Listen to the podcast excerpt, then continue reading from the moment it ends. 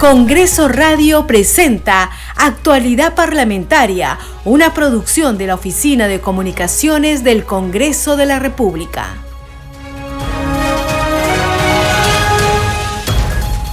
¿Cómo están? Muy buenos días, bienvenidos. Esto es Actualidad Parlamentaria y es martes 2 de agosto del 2022. Les saluda Perla Villanueva en los controles. Se encuentra Franco Roldán. De inmediato vamos con los titulares. La comisión especial encargada de la selección de candidatos aptos para la elección del defensor del pueblo elegirá hoy a su nuevo presidente. En tanto, la comisión de ética sesionará a partir de las diez y media de la mañana para tratar la denuncia contra el congresista Freddy Díaz por las imputaciones de agresión sexual ocurridas en agravio de una trabajadora de su despacho congresal mientras la Junta de Portavoces del Congreso de la República sesionará a las 3 de la tarde. Entre los puntos a tratar, según la agenda, se encuentra el cuadro de comisiones ordinarias 2022-2023 y el número de integrantes del Consejo Directivo y de la Comisión Permanente.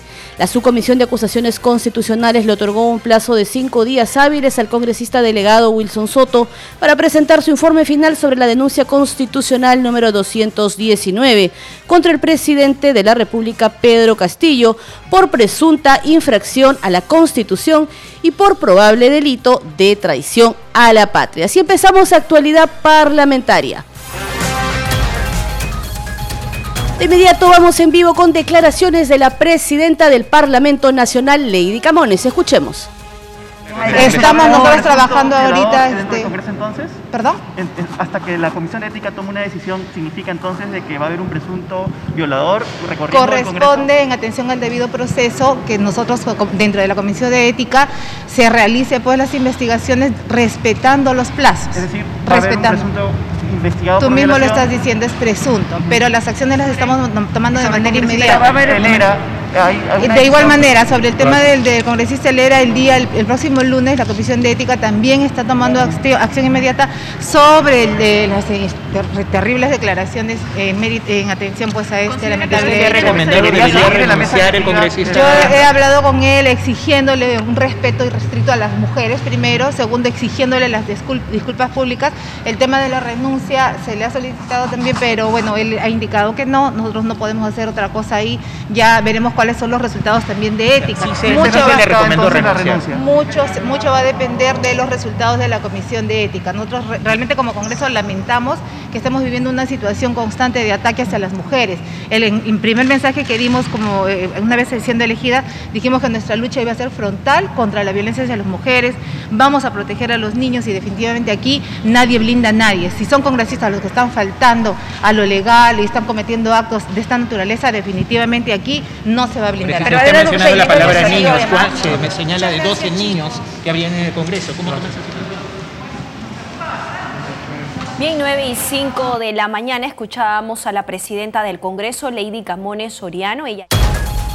Muy bien, escuchábamos entonces declaraciones a los periodistas en el hall de los pasos perdidos de la titular del Poder Legislativo, Lady Camones, a su llegada al Parlamento Nacional. Vamos ahora con otras informaciones porque la comisión especial encargada de la selección de candidatos aptos para la elección del defensor del pueblo elegirá hoy a su nuevo presidente. Tenemos los detalles en el siguiente informe. La Comisión Especial de Selección de Candidatos Aptos para la elección del Defensor del Pueblo elegirá a su presidente este martes 2 de agosto a las 10 y 30 horas. La sesión ha sido convocada de manera presencial en la sala Francisco Bolognesi del Palacio Legislativo y también de forma virtual. Como se recuerda, el Pleno del Congreso acordó el sábado 30 de julio último modificar la relación de integrantes de ese grupo de trabajo. El legislador Manuel García Correa de la bancada Alianza para el Progreso reemplazará al congresista Freddy Díaz Monago. Señores congresistas, se va a dar cuenta de una modificación del cuadro de comisiones especiales. Señor relator de lectura. Modificación del cuadro de comisiones especiales, comisión especial encargada de seleccionar a los candidatos a defensor del pueblo. Sale el congresista Díaz Monago e ingresa el congresista García Correa, Grupo Parlamentario Alianza para el Progreso. Si no hay oposición por parte de ningún señor congresista, se dará por aprobada. La modificación ha sido aprobada. De acuerdo al cronograma ya establecido por la comisión, Del miércoles 3 al jueves 4 de agosto se realizará la entrevista personal a cada postulante a candidato apto. El viernes 5 de agosto sesionará la comisión especial para la votación de cada postulante, mientras que el lunes 8 de agosto será la presentación de la propuesta del candidato apto y publicación de esta en la página web de la comisión especial y del Congreso de la República. Finalmente, a partir del martes 16 de agosto, la representación nacional podrá elegir con 87 votos a favor al nuevo defensor del pueblo.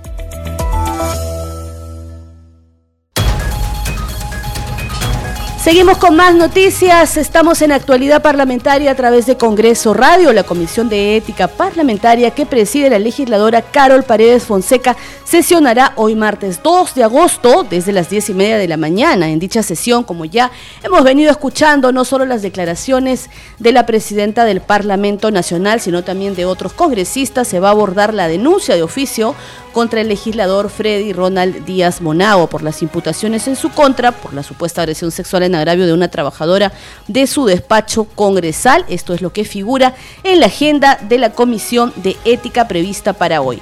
La reunión de trabajo se va a desarrollar en el hemiciclo Raúl Porras Barrenechea y los parlamentarios van a poder participar también de manera remota a través de la plataforma Microsoft Teams.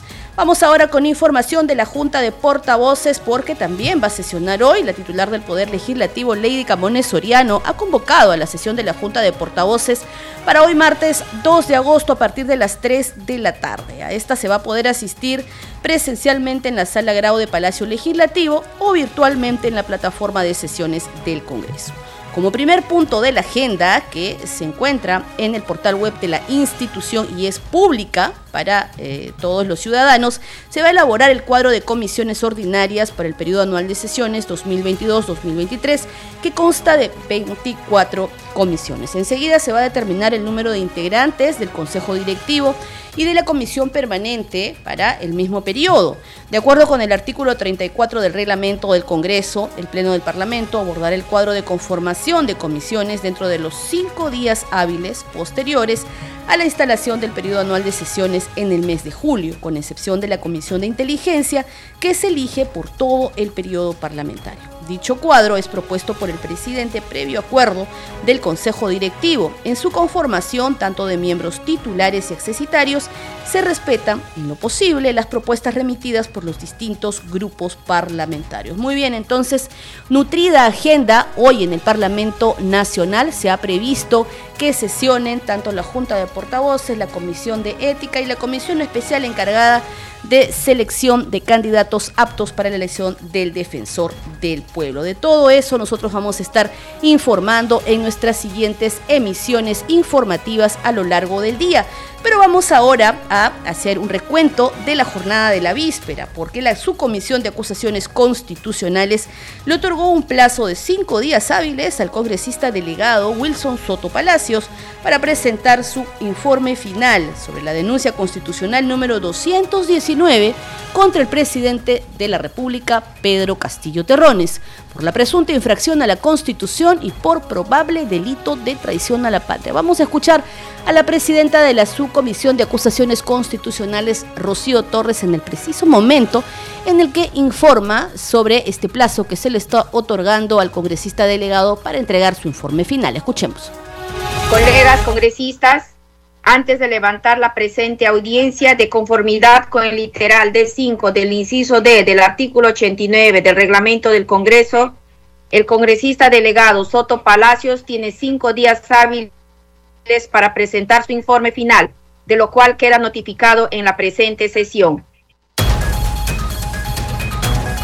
Vamos ahora con el recuento de lo sucedido en la subcomisión de acusaciones constitucionales, porque antes de que la presidenta de este grupo de trabajo parlamentario informe sobre este plazo que se le está dando al congresista Wilson Soto para entregar el informe final de esta denuncia contra el presidente Pedro Castillo, se presentaron en una audiencia eh, los testimonios de los testigos, que son ciudadanos denunciantes, respecto a esta denuncia constitucional presentada contra el jefe de Estado por presunta infracción constitucional y el supuesto delito de traición a la patria. Entre los testigos están la excongresista también Lourdes Flores Nano y el ex canciller Francisco Tudela. Pero vamos con el informe, donde se encuentran todos los detalles de lo sucedido en la subcomisión de acusaciones constitucionales.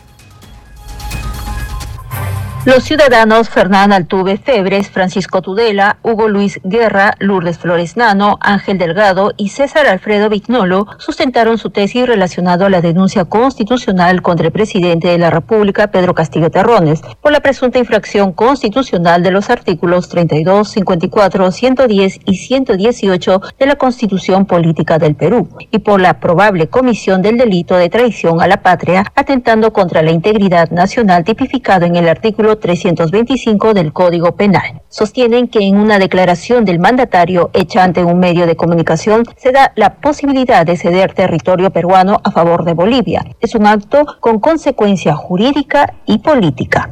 Corresponde al Congreso de nuestro país cerrar de manera definitiva y contundente cualquier riesgo de tipo que sur, cualquier riesgo que surja como consecuencia de estas declaraciones en la relación con Bolivia innecesariamente abierto por esta declaración. La declaración en tanto acto con las consecuencias jurídicas y políticas se explicará.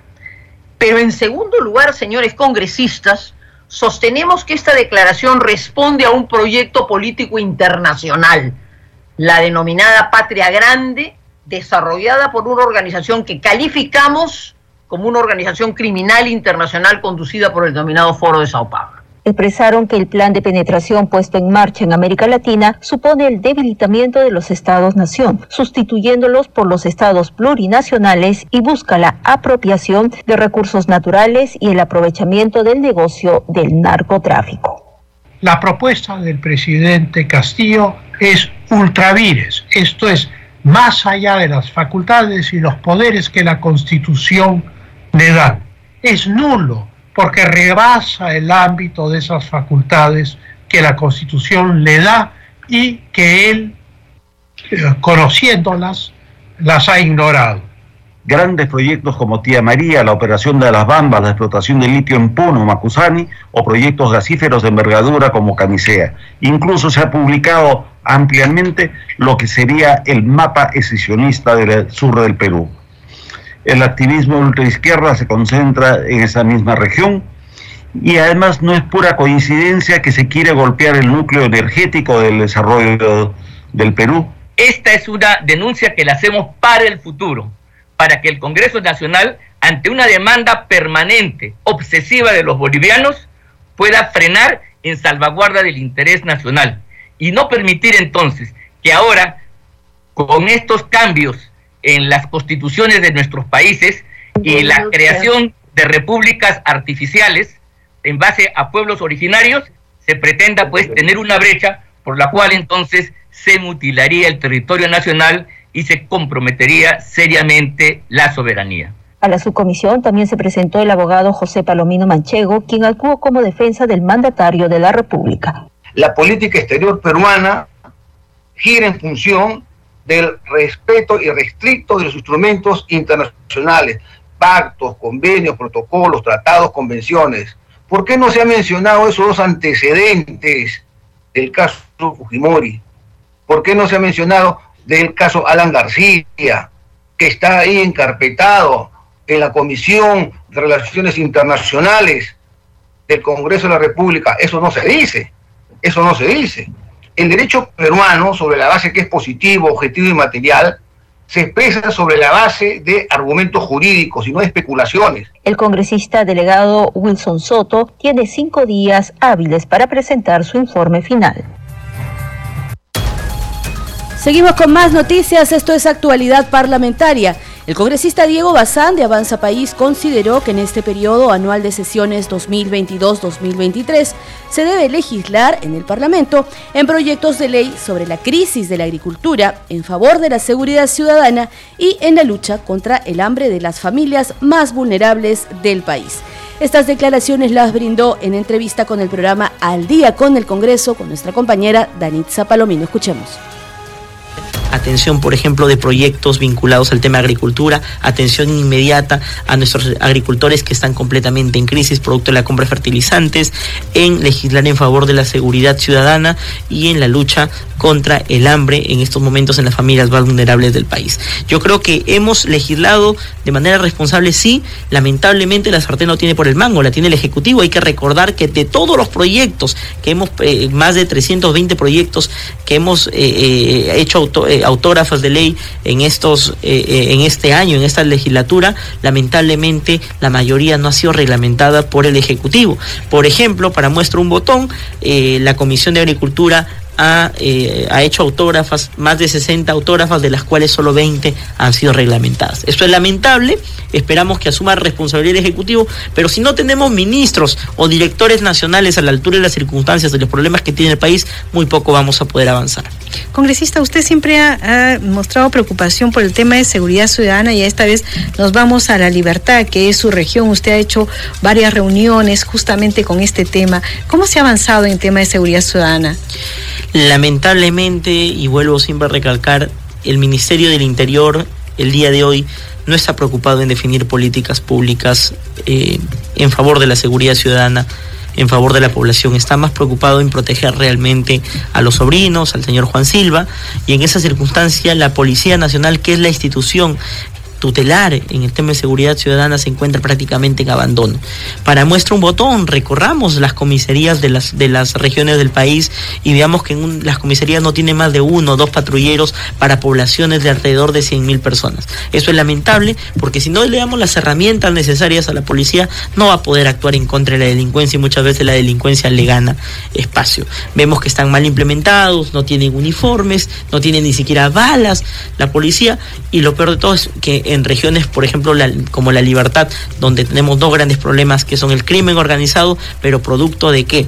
Del narcotráfico, porque la libertad y muchas regiones del país son rutas de narcotráfico, eso nadie lo dice, y además producto de la minería ilegal que contrata al, crimen organizado y, y, son parte cómplice y obviamente por eso vemos también que el crimen organizado cada día avanza mucho más. Y desde este tema, desde el Congreso, ¿qué es lo que se ha aportado en este año o qué es lo que se piensa aportar en, en, esta legislatura que inicia? Eh, tenemos que ser bastante drásticos, por ejemplo, con el tema de minería ilegal, informal. Por ejemplo, desde el Congreso de la República estamos aprobando proyecto de ley de formalización. Tenemos además que ser bastante drásticos y a, ver, desde el Congreso de la República una, reforma al Código Procesal Penal para que puedan dictarse de manera célere estas, eh, eh, eh, estos procedimientos.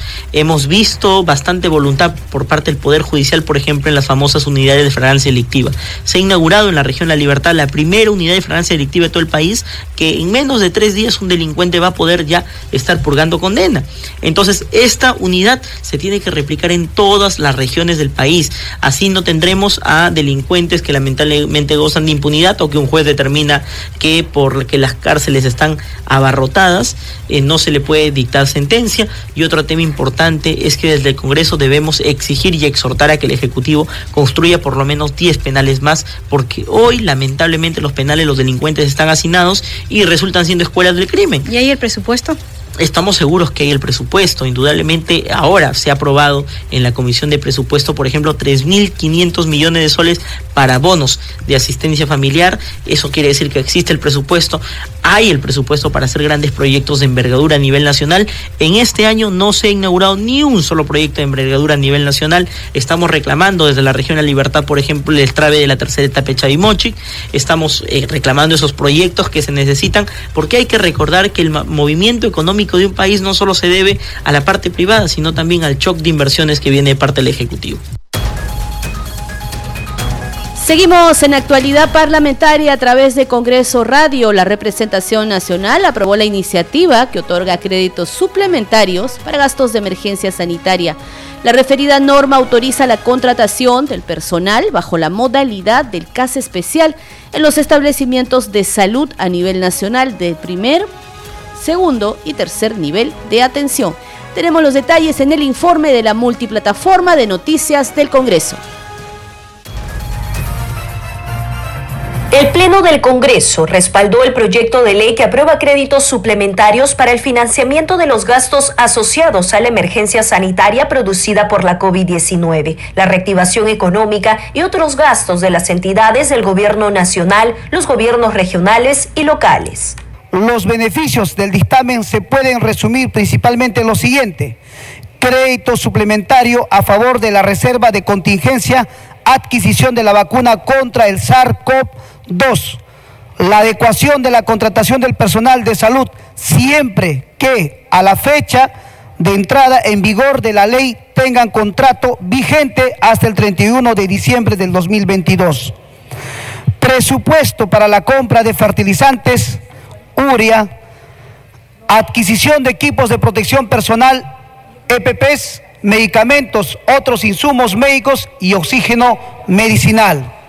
La propuesta fue aprobada luego de que el Pleno del Congreso aprobara también la insistencia del cambio del contrato CAS-COVID a contrato CAS regular y de esta manera se destinan los recursos para la ejecución de la normativa. En tanto, se establece la incorporación de recursos vía crédito suplementario en el presupuesto del sector público para el año fiscal 2022. Nuestro pleno apoyo y solidaridad al personal de salud CAS-COVID que en la primera votación que hemos hecho hemos otorgado ese derecho de trasladar el CAS COVID, los trabajadores CAS COVID, a lo que es al CAS regular. Y ahora con este proyecto, otorgarles el dinero, porque de esa manera va de la mano el trabajo que se debe realizar, porque tampoco simplemente debemos decir de que aprobamos un proyecto sin fondos, y aquí están los fondos que el Ejecutivo plantea. Durante el debate, los legisladores respaldaron la iniciativa, destacando que entre los beneficios se contempla el presupuesto para la compra de fertilizantes, urea, adquisición de equipos de protección para el personal, medicamentos, entre otros insumos. Con esto, señora presidenta, vamos a subsanar el inconveniente que se tiene a nivel presupuestal y le exigimos finalmente desde el eh, Congreso al Ejecutivo que en la próxima ley de presupuesto tome en consideración al personal CAS-COVID y lo pueda incluir en su pliego presupuestal para el ejercicio fiscal del próximo año. Muchas gracias.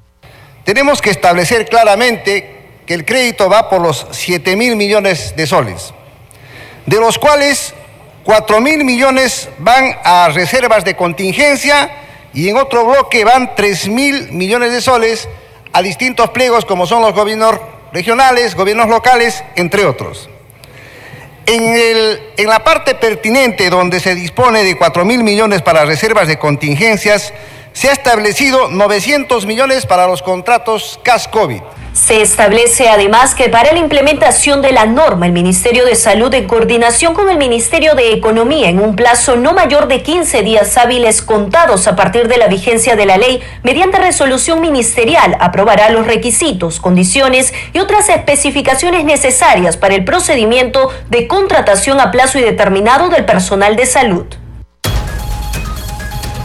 Seguimos en actualidad parlamentaria a través de Congreso Radio. Les contamos que hace instantes, como les veníamos informando, la titular del Poder Legislativo, Lady Camones Soriano, afirmó que en el Parlamento Nacional nadie blinda a nadie. Recordó que en su discurso de inauguración del periodo legislativo aseveró que desde ese poder del Estado la lucha será frontal contra la violencia a la mujer y los niños. Camones Soriano formuló declaraciones a los periodistas en el hall de los Pasos Perdidos a su llegada a la sede del Palacio Legislativo. Escuchemos. Bueno, con bastante preocupación, ¿no? Que sigan aumentando las denuncias con quien es el día de hoy nuestro presidente de la República. Eh, lamentablemente, pues cada fin de semana tenemos que estar descubriendo denuncias de corrupción que aparentemente pues están en el entorno muy cercano del presidente y ahora casi prácticamente involucrándolo a él. Eh, nosotros seguimos eh, exhortando a la Fiscalía de la Nación, al Ministerio Público y especialmente a la Fiscal de la Nación, pues que dé todo su parte porque la población espera respuestas rápidas que este proceso sea objetivo ¿no? y que sea los plazos que, corresponden lo más rápido posible pues para que evitemos pues seguir con esa incertidumbre frente al país. Presidenta, pero si bien es cierto... Incertidumbre también la conformación de A esto también genera suspicacia la reunión de eh, Alejandro Aguinaga, del congresista Cabero, con la vicepresidenta Dina Boluarte. Entonces, las suspicacias van creciendo en medio de una coyuntura muy complicada para, para la política. Bueno, el, el primer punto sobre la creación de nuevas bancadas es una prerrogativa que tienen los congresistas. Han habido muchas renuncias en diferentes bancadas, hemos tenido muchos congresistas no agrupados. El día de ayer ya se han puesto de acuerdo y se ha creado una nueva bancada. Hasta ayer teníamos 13 bancadas. Si bien es cierto, cuando es parte de la democracia, quizás no ayuden mucho pues a los consensos, ¿no? pero Presidente. tampoco, tampoco le podemos obligar. Presidenta, sería- otro, sobre, sobre el tema de, de esa reunión, en realidad no es tanto, no, fue, no ha sido una reunión, esto ha sido un acto de, costumbrista que se realiza ¿no? en mérito a la celebración de las fiestas patrias, a la cual asiste eh, en- normalmente el presidente de la República y el presidente o presidente del Congreso de la República. Eh, el contexto de la foto que se ha visto en medios es la recepción que el señor Aguinaga, como presidente del Jockey Club del Perú, ha tenido que recibir a la eh, vicepresidenta que iba en representación del presidente. Ahí no se ha tratado pues temas políticos, han sido simplemente temas protocolares dentro de. Es prudente en medio de la coyuntura Bueno, que vive el país. Eh, quizás es- esa, esa podría ser cansada. pero decir que, que en esta reunión se han tratado temas políticos. Presidenta, hay una preocupación. De manera contundente, el Parlamento no se manifiesta sobre esta amenaza del presidente Pedro Castillo contra los medios de comunicación, culpando de sus desaciertos. ¿Ustedes deberían pronunciarse o no? Porque no solamente amenaza a un programa donde se están develando hechos ilícitos de este gobierno, incluso a, a periodistas. Entonces, si él continúa atacando a los medios de comunicación por sus desaciertos, ¿por qué no se manifiesta al Congreso? Bueno, nosotros nos hemos este, manifestado siempre en el estricto respe- respeto a la libertad de prensa. Definitivamente el presidente se equivoca a, a culpar a los medios de prensa respecto a los desaciertos que él viene teniendo desde el primer día de gestión. O sea, la prensa no le ha dicho a él, de, designa a, a uno u otro ministro porque siempre han- generalmente han estado cuestionados, o tampoco los medios de prensa pues lo inducen a él a, de repente estar posiblemente inmersos en, en actos de corrupción. Presidenta, va a derogar, Presidenta, va a derogar, disculpe, el acuerdo de la señora Mari Carmen Alba, que de la mesa directiva anterior donde usted fue parte, en el cual se asigna un presupuesto o una escala salarial para los expresidentes del Congreso y hay un documento formal que le pide una legisladora, la señora Medina, creo, rectificar ese... ese- No, señora Marcot Palacios, el día, de, el día de ayer este, hemos tomado conocimiento de esto, vamos a someterlo a la mesa di- directiva para poder tomar ¿Pero una qué le parece a usted. Presidente? Usted fue parte de esa mesa. Se está cuestionando que hay un conflicto de interés en eso, ¿no? Bueno, eh, definitivamente está para evaluación, el resultado de la evaluación ya se los haremos alcanzar. Pero usted, ¿qué piensa, Presidenta? La decisión de una fuerza constitucional de Arequipa que ha declarado fundada una demanda contra el Congreso ante lo que considera buenas amenazas contra el presidente del Jurado Nacional Elecciones por las eh, presuntas acusaciones que tiene en la subcomisión de Bueno, nosotros lamentamos sinceramente que el Poder Judicial a través de estas acciones de amparo siempre tenga que estar teniendo esa interferencia en- en- dentro de la autonomía de lo que es el Poder Legislativo. Y nosotros también a través de la Procuraduría estamos tomando acciones a efectos de que sea el Tribunal Constitucional quien se manifieste, manifieste sobre esto. O sea, somos poderes autónomos, respetamos nosotros la autonomía del Poder Judicial, pero también exigimos que se respeten las decisiones que aquí en pleno, respecto a algunas comisiones también nosotros. El tema de que haya tantas Este programa se escucha en las regiones del país gracias a las siguientes emisoras. Radio Inca Tropical de Abancaya Purímac, Cinética Radio de Ayacucho, Radio TV Shalom Plus de Tingo María, Radio Las Vegas de Mollendo Arequipa, Radio Star de Mollendo Arequipa, Radio Madre de Dios de Puerto Maldonado, Radio Amazónica de Satipo en Junín, Radio TV Perú de Juliaca Puno, Radio Amistad de Lambayeque, Radio El Pueblo de Ayacucho, Radio Satel Perú de Lampa en Puno, Radio La Voz del Valle de Aplao en Arequipa, Radio Líder de La Unión en Piura, Radio Victoria de Ocros de Huamanga, Ayacucho. Estos son los titulares de cierre. La presidenta del Congreso, Lady Camones Soriano, afirmó que en el Parlamento nadie blinda a nadie. Recordó que en su discurso de inauguración del periodo legislativo ante la representación nacional, aseveró que desde este poder del Estado la lucha será frontal contra la violencia a la mujer y los niños. Camones Soriano formuló estas declaraciones a los periodistas a su llegada al Poder Legislativo. La comisión especial encargada de la selección de candidatos aptos para la elección del defensor del pueblo elegirá hoy a su nuevo presidente. En tanto, la Comisión de Ética sesionará a partir de las diez y media de la mañana para tratar la denuncia contra el congresista Freddy Díaz por las imputaciones de agresión sexual ocurridas en agravio de una trabajadora de su despacho congresal mientras la Junta de Portavoces del Congreso de la República sesionará a las 3 de la tarde. Entre los puntos a tratar, según la agenda, se encuentra el cuadro de comisiones ordinarias 2022-2023 y el número de integrantes del Consejo Directivo y de la Comisión Permanente para el mismo periodo. La subcomisión de acusaciones constitucionales le otorgó un plazo de cinco días hábiles al congresista delegado Wilson Soto para presentar su informe final sobre la denuncia constitucional número 219 contra el presidente de la República, Pedro Castillo, por presunta infracción a la Constitución y por probable delito de traición a la patria. Hasta aquí las noticias en actualidad parlamentaria de parte de todo el equipo de Congreso Radio. Muchas gracias por su compañía. Sigue en sintonía de Congreso Radio, un Congreso para todos. Congreso Radio presentó Actualidad Parlamentaria, una producción de la Oficina de Comunicaciones del Congreso de la República.